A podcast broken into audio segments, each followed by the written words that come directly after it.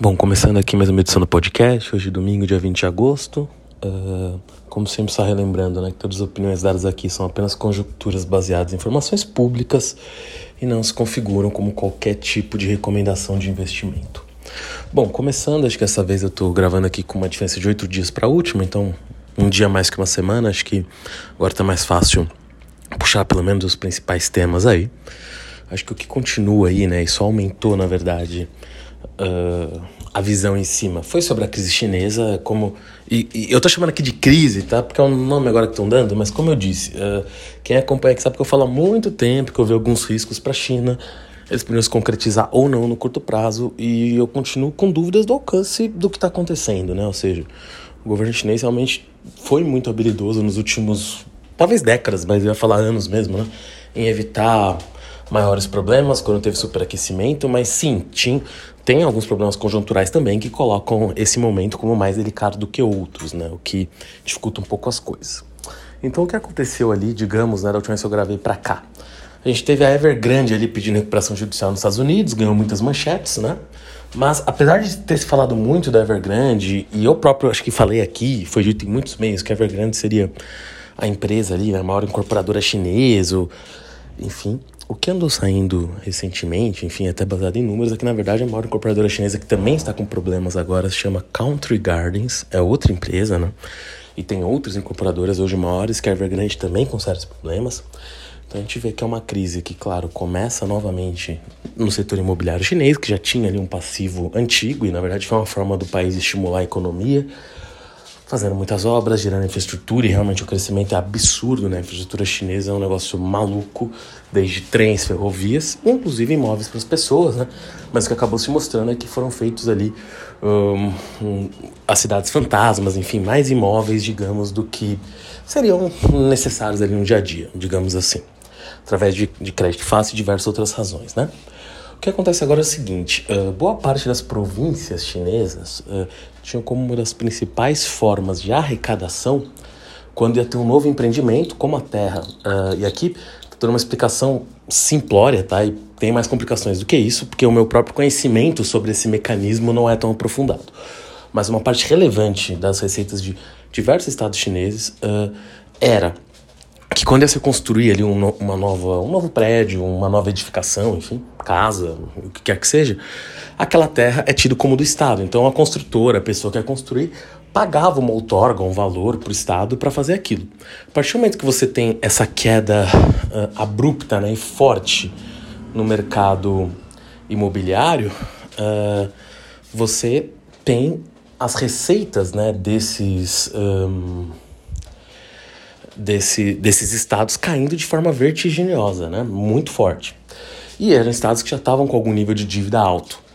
Então, isso somado às incorporadoras não fazerem novos imóveis, de você ter um desemprego muito alto entre os jovens, e aí cabe também ressaltar o que eu falei semana passada, porque, obviamente, as matérias não são tão claras sobre esse assunto, mas existem ali uh, alguns do que se chega, né? E também estou tomando tudo aqui com cuidado, tanto de origem chinesa quanto de origem, digamos, ocidental, enfim.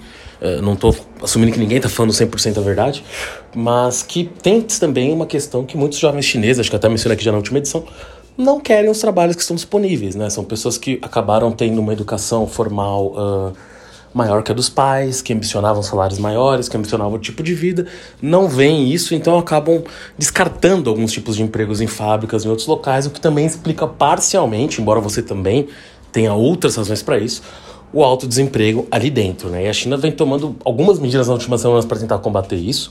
Uma das últimas ali no final da semana passada foi também o anúncio na, na redução dos juros. Uh, se espera que amanhã seja anunciado mais redução dos juros, poder estimular um pouco o mercado imobiliário. Também saíram matérias hoje dizendo que o presidente ali do Banco do Povo, né, do, o Banco Central Chinês para facilitar, que na verdade assumiu há menos de um mês, teria chamado os bancos ali de forma geral e pedido para eles uh, fazerem mais empréstimos, ou seja, para estimular a economia. E fora isso, disse, né, e essa notícia saiu meio que hoje na Bloomberg, enfim, na verdade, antes saiu no Kaijin, que é um meio chinês, né? Um veículo chinês. Depois saiu, por exemplo, pela Bloomberg, saiu em outros veículos, agora há pouco, saiu até na Folha, aqui no Brasil, umas 3, 4 horas atrás. Que é, uh, teria se dado uma autorização, isso vai ser confirmado amanhã, principalmente para os estados mais... Uh, que estão mais endividados ali na China, entre eles se destacam, sei lá, Guangzhou, Tianjin, e perdão pelas pronúncias horríveis aqui, salvo engano são seis estados, que eles poderiam fazer uma emissão de dívida no valor de mais de 200 bilhões de dólares, né, para pagar suas dívidas, ou seja, emitir novos títulos. Basicamente, provavelmente quem seria o comprador, embora a matéria não deixe isso claro, eu acredito que seja o governo central. Então o governo central emitiria dinheiro e compraria esses títulos. Isso, claro, uh, se for isso, tá? Pode ser que isso também seja oferecido tanto a investidores privados quanto aos próprios bancos né, estatais chineses, ou seja, um pouco do dinheiro que os bancos estatais então, eles usariam para comprar esses títulos e gerar certa movimentação na economia. De qualquer forma, você vai ter muito dinheiro indo para isso, sendo governo ou não. Se for o governo emitindo, provavelmente você gera um pouco de inflação, né, até alta, né? Tanto o pessoal até chamou do quantitative easing chinês, porque é bastante dinheiro no mercado de uma vez. Mas tem que também que se levar aí em consideração que a China acabou de apresentar deflação, né? Então, digamos que é uma medida contracíclica, e o Japão, né? Que muitas vezes a comparação com o que está acontecendo hoje na China costuma fazer isso com bastante frequência. Uma outra coisa também que apareceu na mídia, uh, que foi bem importante, eu não vou lembrar que o nome da gestora, mas uma gestora ali que tinha mais de 130 bilhões sobre gestão ali na China, teria dito teria com dificuldade de honrar alguns compromissos. Isso, claro, deixa as pessoas um pouco de cabelo em pé por, pelo risco sistêmico né, do, do sistema financeiro. Ou seja, se uma gestora, um banco, enfim, começa a dar um calote ali, aquilo, ela pode dar um calote em outro banco, em outro banco, em outro banco, quando se viu gera um risco sistêmico. Isso não foi tão falado, mas uh, essa foi uma das coisas que aconteceu também. Então, inclusive, essa redução também dos juros que o, que o, banco, chine, que o Banco do Povo, enfim, o Banco Central Chinês deve fazer também tem como mira facilitar os pagamentos, ou seja, juros mais baixos, as parcelas ficam um pouco mais baratas, fica mais fácil se pagar as dívidas, né? Então isso também com certeza está envolvido em toda essa conta. De toda forma, hoje o Wall Street Journal soltou ali uma matéria né, muito forte ali de capa, que o modelo chinês de 40 anos estaria encerrado e vamos ver o que vem agora. É o que eu disse, eu achava que tinha assim, um otimismo, até mesmo pós-pandemia, que a China ia crescer 20% indefinitivamente, 20%, modo de falar, na verdade, mais de 10% ao ano indefinidamente. E como eu comentava aqui, eu não sou nenhum grande especialista nisso, mas via alguns problemas acontecendo ali, assim como agora eu também não consigo afirmar que vai ter um problema desse tamanho também. Pode até vir a ocorrer, mas eu acho que ainda que ocorra, ele vai ser mais lento, né, do que agora as pessoas estão falando. Ou seja, normalmente os extremos na forma da opinião são muito firmes. Né? Não, vai subir para sempre a economia chinesa, agora deu tudo errado, vai despencar. Acho que é mais complexo, mas sim, a China pode passar um momento prolongado de dificuldades, pode afetar o Brasil. E acho que uma das coisas, diretamente, né, a gente vê isso no preço do minério de ferro, pode afetar no preço de outros produtos que a gente vende para a China, como soja, milho, que aumentou muito, carne de porco, carne de frango, carne de carne bovina, enfim e outros minerais também que acabam cercando muito da nossa relação ali econômica com a China, né? De toda forma, uh, isso tem um efeito, por enquanto, deflacionário no mundo, né? Ou seja, a China está em deflação, a inflação cai em muitos lugares, isso é até positivo, teoricamente, né? Porque o, o Banco Central poderia diminuir um pouco a inflação nos Estados Unidos e no Brasil, né? Embora a inflação aqui já, já pareça estar em, nível, em níveis baixos, e daria ali um subsídio, né? Enfim, para os juros caírem aqui mais rapidamente, uh, ou deveriam ao menos. De qualquer forma, uma coisa também que atesta um pouco que o governo chinês está sim preocupado com a atual situação, porque é uma coisa que eu sempre mencionei aqui, o que um país em dificuldade faz, né? Muitas vezes ele entra em guerras ou cria inimigos externos. E a China fez um dos maiores exercícios militares contra Taiwan, agora nesse final de semana, enfim, sexta-feira, mandou vários aviões ali. Não, não teve nenhum ataque efetivo, até onde se sabe, mas foi uma demonstração de força, provavelmente deve. Isso aqui eu já estou falando sem, sem saber se isso aconteceu, tá? Mas eu suspeito que deve ter sido televisionado internamente para o país, é, deve ter tido ali uma forma de exposição disso internamente na China, uh, de forma a dar poder ali, né? Da, a mostrar ali né, que o país está unido, que, que vai recuperar Taiwan, enfim, é uma forma de distração que todos os países do mundo usam, né? É bastante comum. Então, e nesse sentido aí também vale até mencionar, é que, eu, como já está dando aqui 10 minutos, eu não pretendo passar de meia hora como sempre, eu vou até já fazer uma conexão rápida aqui com a eleição americana, porque acho que a gente tem um momento ali que, que isso acaba mencionando Taiwan também, mas só para acabar sobre China antes. Eu acho que a China vai ter um. Tem que, a gente tem que ficar muito. A gente, o mundo tem que ficar muito de olho na China, porque se lá der problemas, quando algum, como alguns dizem, realmente a gente vai ter um cataclisma muito complicado. Não vai ser de uma vez, acho que vai ter um processo. se a gente olhar, vai para mercado de forma geral, capaz até de subir na próxima semana, porque claro que depende do tamanho dos estímulos, mas a China vai lançar estímulos, mas pode estar se criando uma bola de neve maior ainda, isso tem que ir sendo acompanhado e, e não tem prognóstico fácil. Acho que o prognóstico mais fácil, se é que dá para chamar assim, é o que eu vinha fazendo, que tinha uma crise eminente na China já há dois, três anos, e não quer dizer que seja uma grande crise, algum tipo de desaceleração. E talvez isso tenha chegado de forma muito intensa, e pode ser ainda mais grave do que eu imaginava, e agora, como eu disse, já chegaram os profetas do, do Apocalipse, que antes eram os profetas de a China vai crescer para sempre. De toda forma, uh, indo aqui rapidamente para os Estados Unidos, a gente teve ali o Trump respondendo ali um quarto processo, né? Ainda, cada um tem sua razão, enfim, mas todos de alguma forma ligados à época dele na presidência e acho que três deles ali ligados, né? À, à interferência ali nas eleições, à invasão no Capitólio e tudo mais. Eu tô falando de forma rápida por quê? Porque o ponto nem é esse. O ponto é como estão as primárias republicanas. Sim, o Trump tem uma vantagem gigantesca, inclusive por causa da lei americana, ainda que ele for condenado e até preso, ele poderia ainda assim concorrer e ganhar a eleição, enfim, então isso não impediria ele nem de concorrer. Mas pode sim tirar a disposição dele de concorrer, né? Ou seja, talvez para ele seja mais simples negociar um perdão com alguém, seja até com os democratas e sair da corrida, ou com os republicanos. E por que, que eu estou mencionando isso? Porque Dentro da corrida republicana, você tem um candidato ali ascendendo de forma clara, né? Eu não sei até onde também, que é o Vivek Ramaswamy. Então, eu com certeza falei sobre o nome dele errado, mas é o Vivek, que é um americano, mas desse, é, filho de indianos. Que, enfim, tem uma, uma agenda ali bastante do Partido Republicano, bastante forte em valores, fala um pouco sobre economia e tudo. E ele tem dito muito que vai, é, que vai dar um perdão para o Trump se ele ganhar a eleição, que ele não concorda com tudo que o Trump fez, mas ele acha que as acusações são politicamente motivadas e tudo mais. Por que, que eu estou mencionando essa pessoa que virou segundo candidato? Né? Primeiro, tem quem diga que, na verdade, ele é um cara que começou ali com uma campanha, apesar de, enfim, ser um. Não sei exatamente quanto dinheiro ele tem, mas é um. Digamos assim, um cara que fundou a própria empresa, tal, ficou rico e resolveu, ainda relativamente jovem, e resolveu agora ir para política. E nos republicanos. O grande ponto é, se dizia muito, né, apesar de você ter outros candidatos, como a Nikki Haley, que foi governadora de South Carolina e embaixadora na ONU do próprio Trump, você tinha o Tim Scott, que é o senador também de South Carolina ali, uh, também na corrida, né? Você tem o Mike Pence, que era o vice-presidente do Trump, você tem o Chris Christie, que foi governador de New Jersey, embora ele esteja uh, com a visão entre os republicanos muito ruim, e você tem outros candidatos ali, né?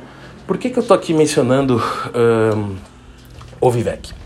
Porque o, o, todo mundo achava que, apesar de todos esses candidatos, o grande opositor do Trump seria o DeSantis, que é o governador da, da Flórida, e que é o governador de segundo mandato. No primeiro mandato, ele ganhou uma eleição muito apertada para governador, e no segundo, eu não vou lembrar aqui os números exatos, mas ele ganhou com mais de 15 pontos de folga. E estava ali movendo uma agenda muito. Como ele próprio define, tá? Aqui no Twitter, mas, sei lá, anti-woke, enfim. Fazendo coisa ali na Flórida que ele achava que poderiam levar o eleitorado nas primárias pro lado dele. Acontece que isso não ocorreu, né? Na verdade, ele só vem caindo nas pesquisas e parte desse apoio tendo para o Vivek. Tem quem diga que o grande objetivo do Vivek é ser vice do Trump, já que ele nunca critica o Trump frontalmente, enfim, e se o Trump desistisse, ele poderia sim.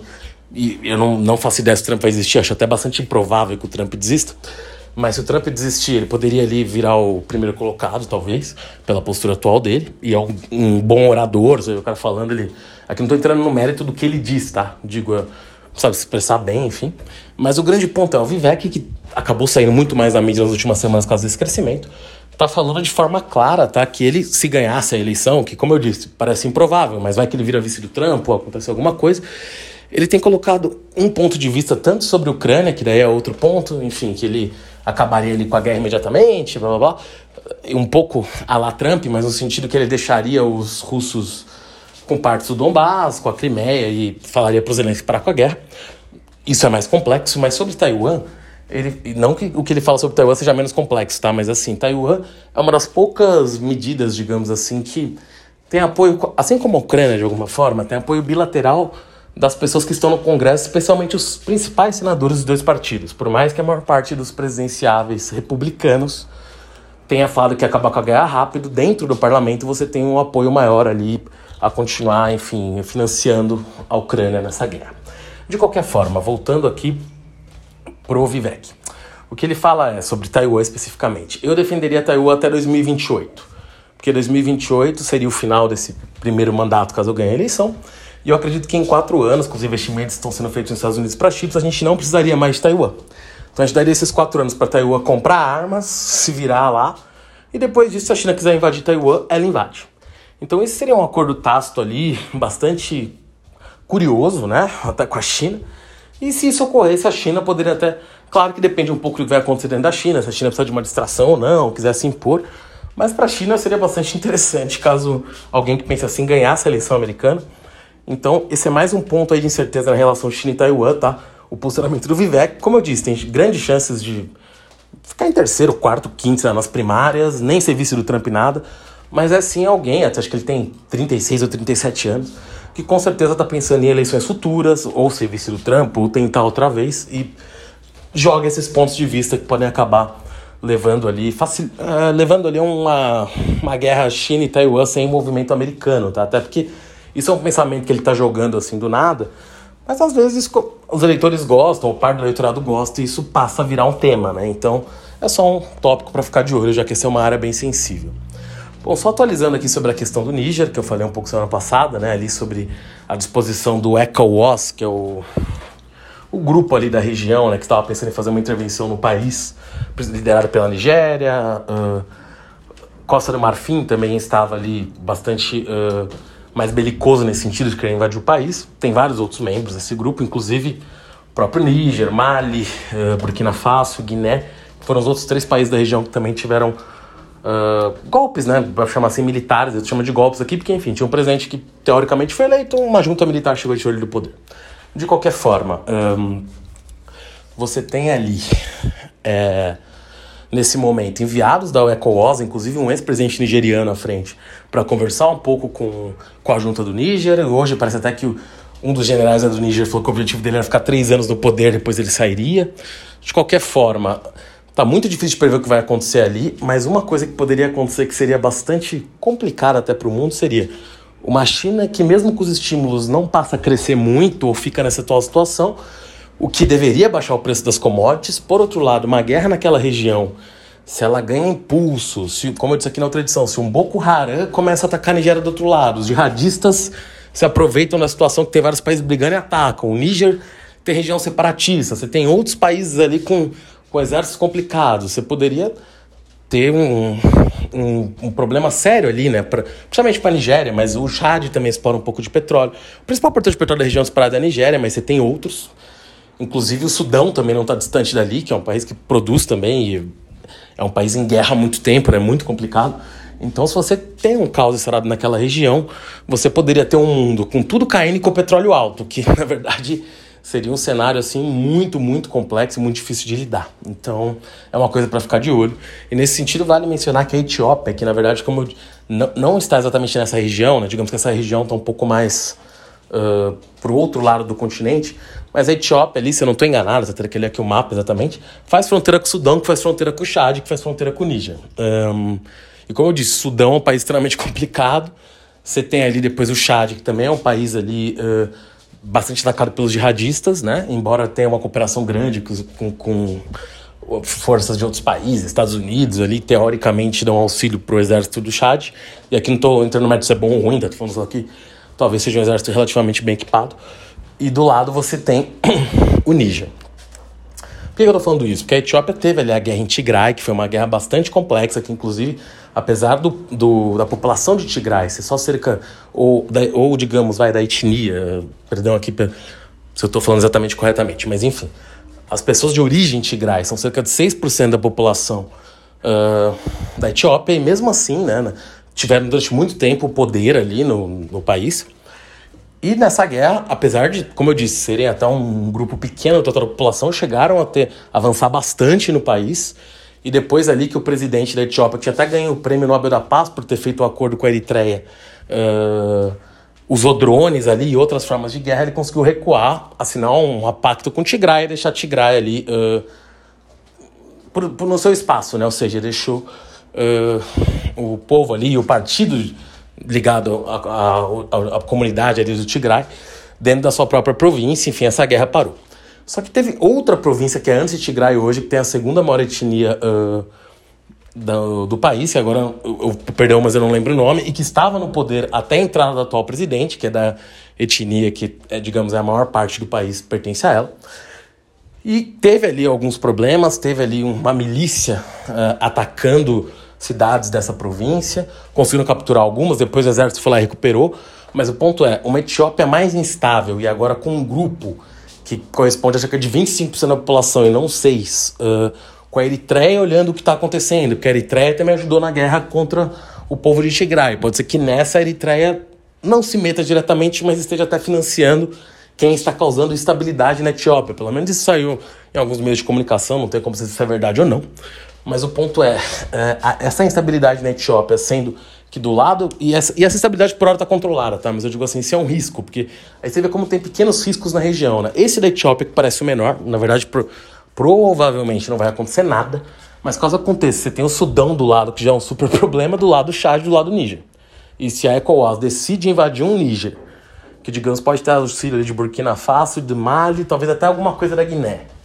Mais os jihadistas apertando a situação, mais o Boko, Boko Haram, você vai ter um problema muito grande, claro, primeiro no Sahel, mas que pode se expandir ali, quase em linha reta pelo continente, uh, sei lá, de Costa do Marfim até Etiópia, né? Embora não seja uma linha reta, eu digo assim, desde um país que está numa costa até o que está na outra. Então, basicamente na outra, né? Então pode ser algo bastante complexo aí para a África, tá?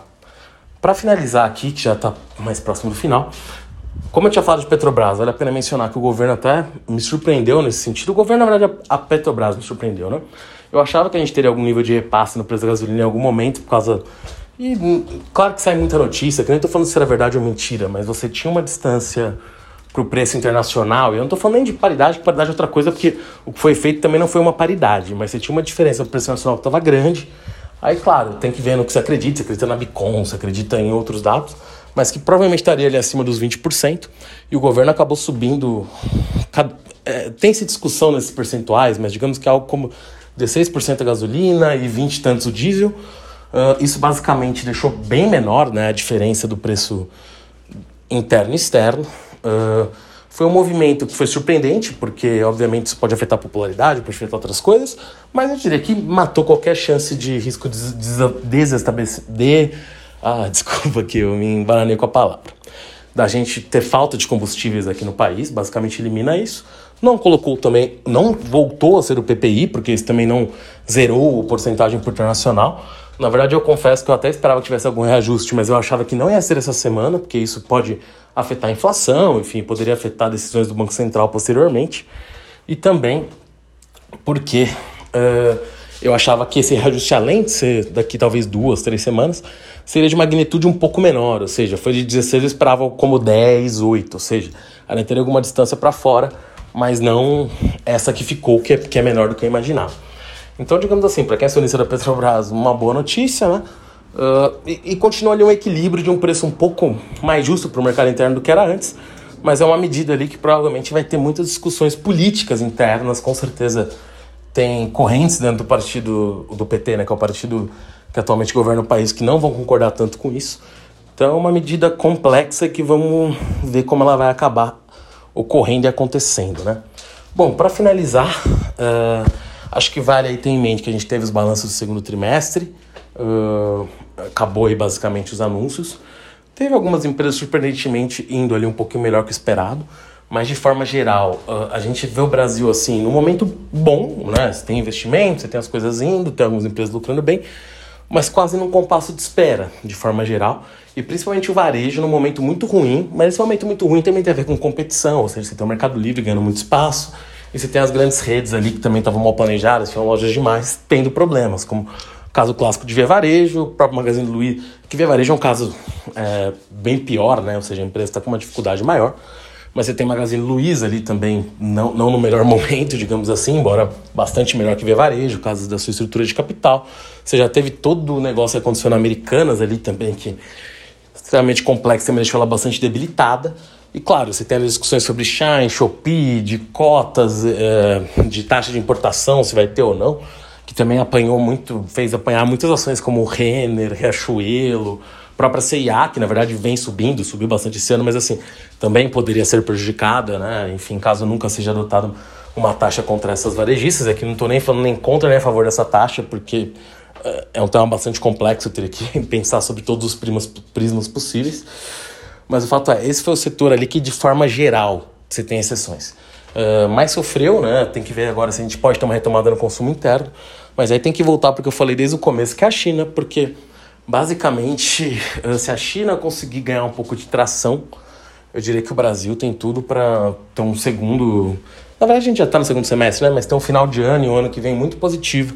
Agora, se a China cair em problemas, eu acho que isso tem riscos de afetar bastante coisa, as coisas no mundo ficarem bastante estranhas.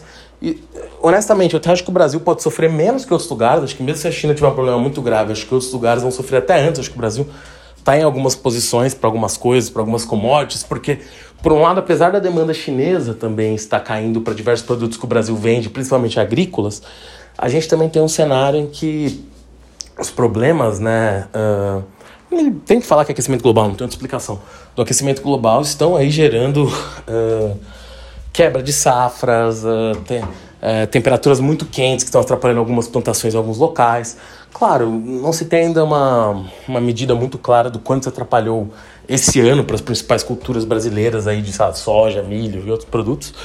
Mas provavelmente isso pode ajudar um pouquinho no preço. Por outro lado, caso a demanda chinesa também despenque, isso não vai salvar as coisas por si só. Então, eu acho que, como eu disse, o Brasil pode até estar preparado para algo assim, mas vai é muito desafiador cair nisso, né? E quando eu digo isso é porque, por exemplo, tem outros locais que eu acredito que se a China tiver problemas, pode pegar uma própria Alemanha, que é um país, enfim, industrializado, importante tal, sofrendo com a questão da guerra da Ucrânia, com, com gás caro, mas que pelo tanto que vende para a China, até por industrializados, provavelmente Claro que não é uma comparação justa, mas poderia sofrer até mais do que o Brasil, tá? E aqui é um, é um exemplo um pouco sui generis, e talvez seja falando uma besteira, talvez a Alemanha nem sofra tanto, mas me parece que sim, teria esse risco. Então o que eu quero dizer é, é um momento de cuidado, uh, pode ser que a China também os estímulos deem certo, como eu disse, eles vêm conseguindo manejar isso há bastante tempo, mas é um momento de atenção para o mundo, para o Brasil, e vamos ver o que acontece nas próximas semanas. Uh, pretendo gravar um episódio até o final da semana, também vendo um pouco o que aconteceu com a China e falando um pouco mais de Brasil, porque hoje ficou muito na parte de fora por causa dessa questão chinesa. Bom, por essa edição é isso. Valeu, até a próxima semana.